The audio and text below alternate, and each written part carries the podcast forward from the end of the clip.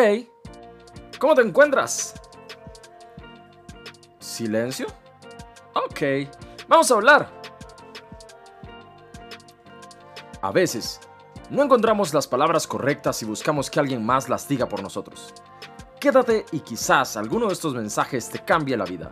Esto es Speaking with Gerson Daniel. Escúchalo en tu plataforma favorita.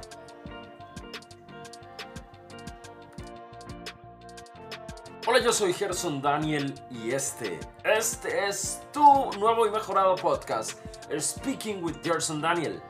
Estamos en la serie Soy Papá y como vieron en el primer episodio, estoy contando anécdotas de lo que he vivido como papá junto a mi pequeño hijo Evan de 6, casi 7 años.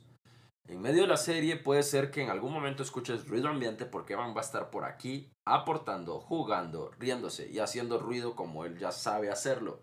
Así que acostúmbrate, relájate y disfruta. Ok, en el primer episodio habíamos hablado de lo que vivimos, o yo les había contado lo que vivimos mi esposa y yo con eh, la noticia, la llegada de nuestro primer hijo y con eh, su nacimiento. Ahora vamos a hablar de sus primeros meses de vida. Resulta que... ¿Qué? ¿Qué ibas a decir? Mes. Su primer mes, bueno, no, meses. Vamos a hablar de los primeros meses hasta llegar al año. De hecho, mientras vayamos avanzando la serie se van a dar cuenta que vamos a ir contando poco a poco experiencias o situaciones. Puede ser que en algún momento Evan quiera hablar porque se va a ir recordando y ustedes van a notar que él va a ir interactuando más conforme vaya teniendo más recuerdos. Evidentemente en los primeros dos años es más difícil para él, pero cuando ya vengan más años, pues él se va a recordar muchísimo más y va a aportar muchísimo más a la conversación. Les decía, primeros meses de eh, vida de Evan Qué experiencia tan linda la de ser papá. Los que ya eh, han pasado por ahí saben que es algo maravilloso. Yo recuerdo que en esos primeros meses eh, vimos algunos documentales o docuseries de, de lo que eran los bebés, la vida secreta de los bebés. Si alguno ha visto alguno de esos tipos de documentales en, en plataformas de stream como Amazon, Netflix, etc. Ya hice publicidad sin querer, voy a cobrar por eso. bueno, eh, había muchos y había muchísimo material que uno podía extraer sobre eso y que servía mucho para uno como papá.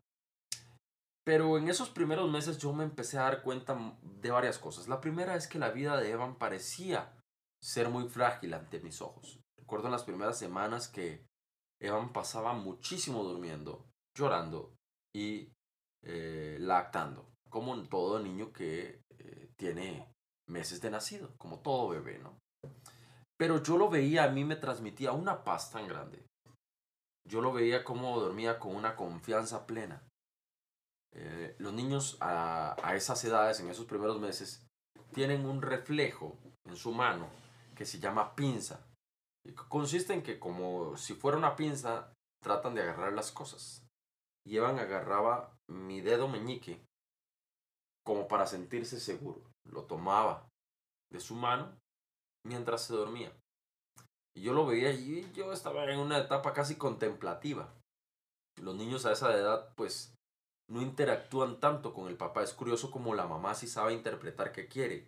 De acuerdo al sonido del llanto, la mamá puede saber si es que eh, tiene hambre, si es que tiene frío, si es que tiene eh, pues este, que cambiársele el pañal, si es que está, eh, se ha orinado, etc.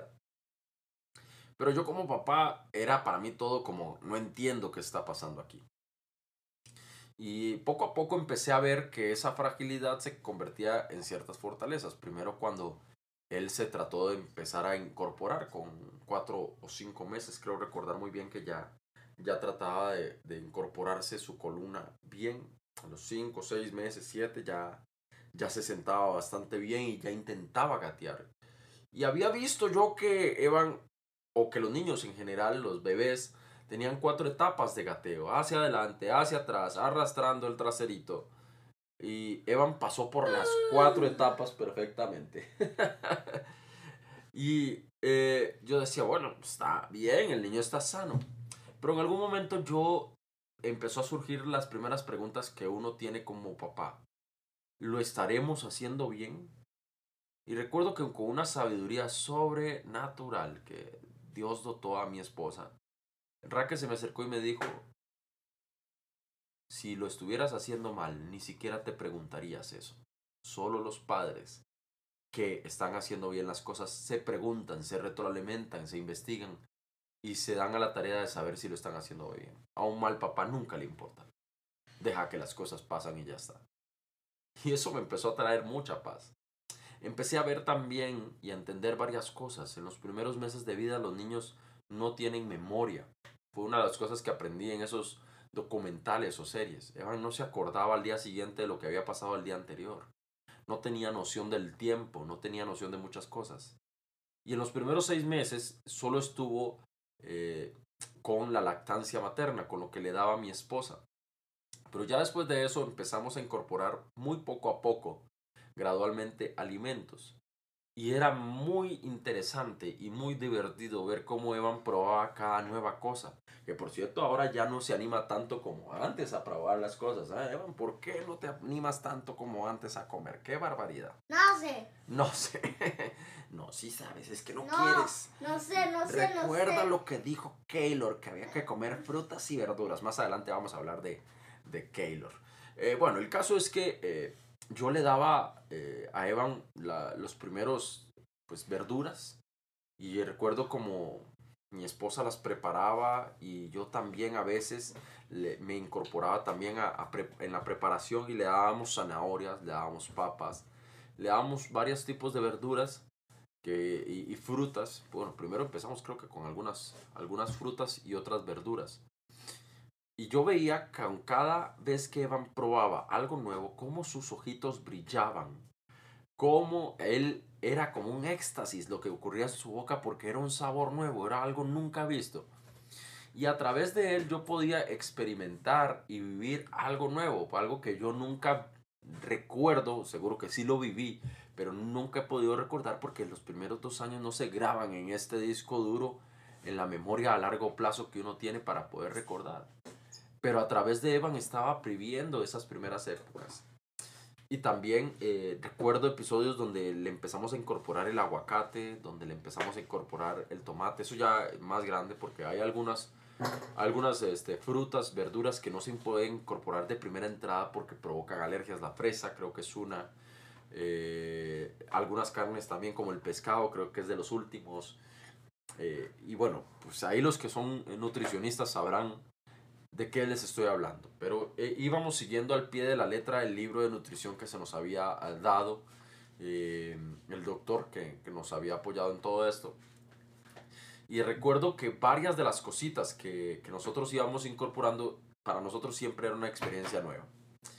Hubo un momento, una etapa donde Evan ya empezó a tratar de levantarse y ya empezó a caminar a los 11 meses. Para mí fue bastante pronto, pero según dicen los expertos, desde ahí en adelante puede ser que ya inicien, en caso de los varones y inclusive en las niñas, pues eh, a veces es un poquito más lo que se demora, pero andan parecidos en ese sentido.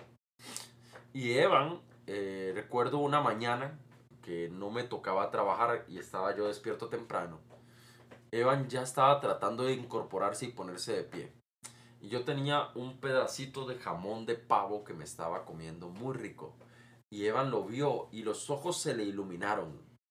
¿Y saben qué hizo Evan? Se trató de levantar solo para tratar de agarrar y comerse el bendito pavo. Eh, tenemos, tengo videos que lo comprueban. Tal vez lo, lo pueda subir ahí en, en mis redes sociales en algún momento para que ustedes disfruten y se rían de todo aquello.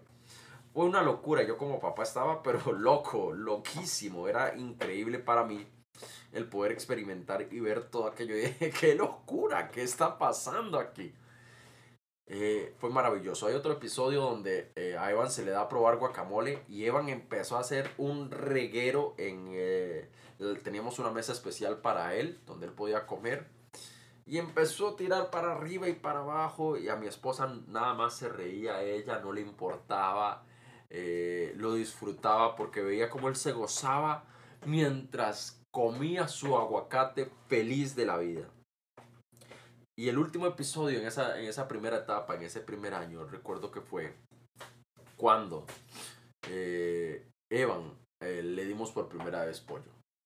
Tengo un video donde a Evan se le pone el pollo así totalmente desmenuzado, muy eh, listo para que él se lo pueda comer.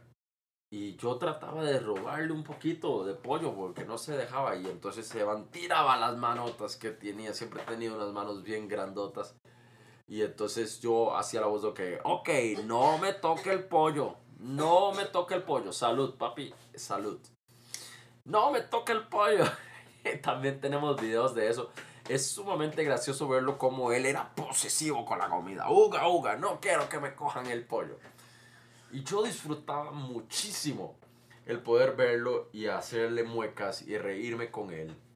Eh, pero todo eso estaba por cambiar poco a poco.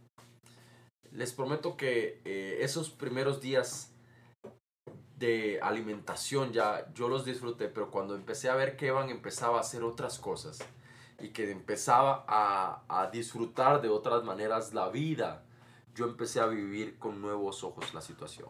Ahora, les tengo que confesar que todavía yo no me sentía a la altura de la comprensión que mi mamá, mi mamá, perdón, que mi esposa tenía de Evan.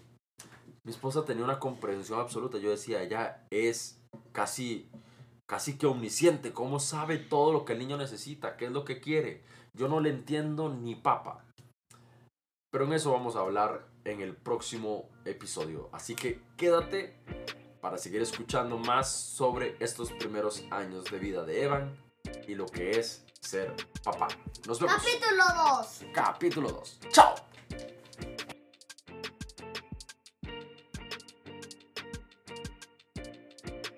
Hey, gracias por haber llegado hasta aquí.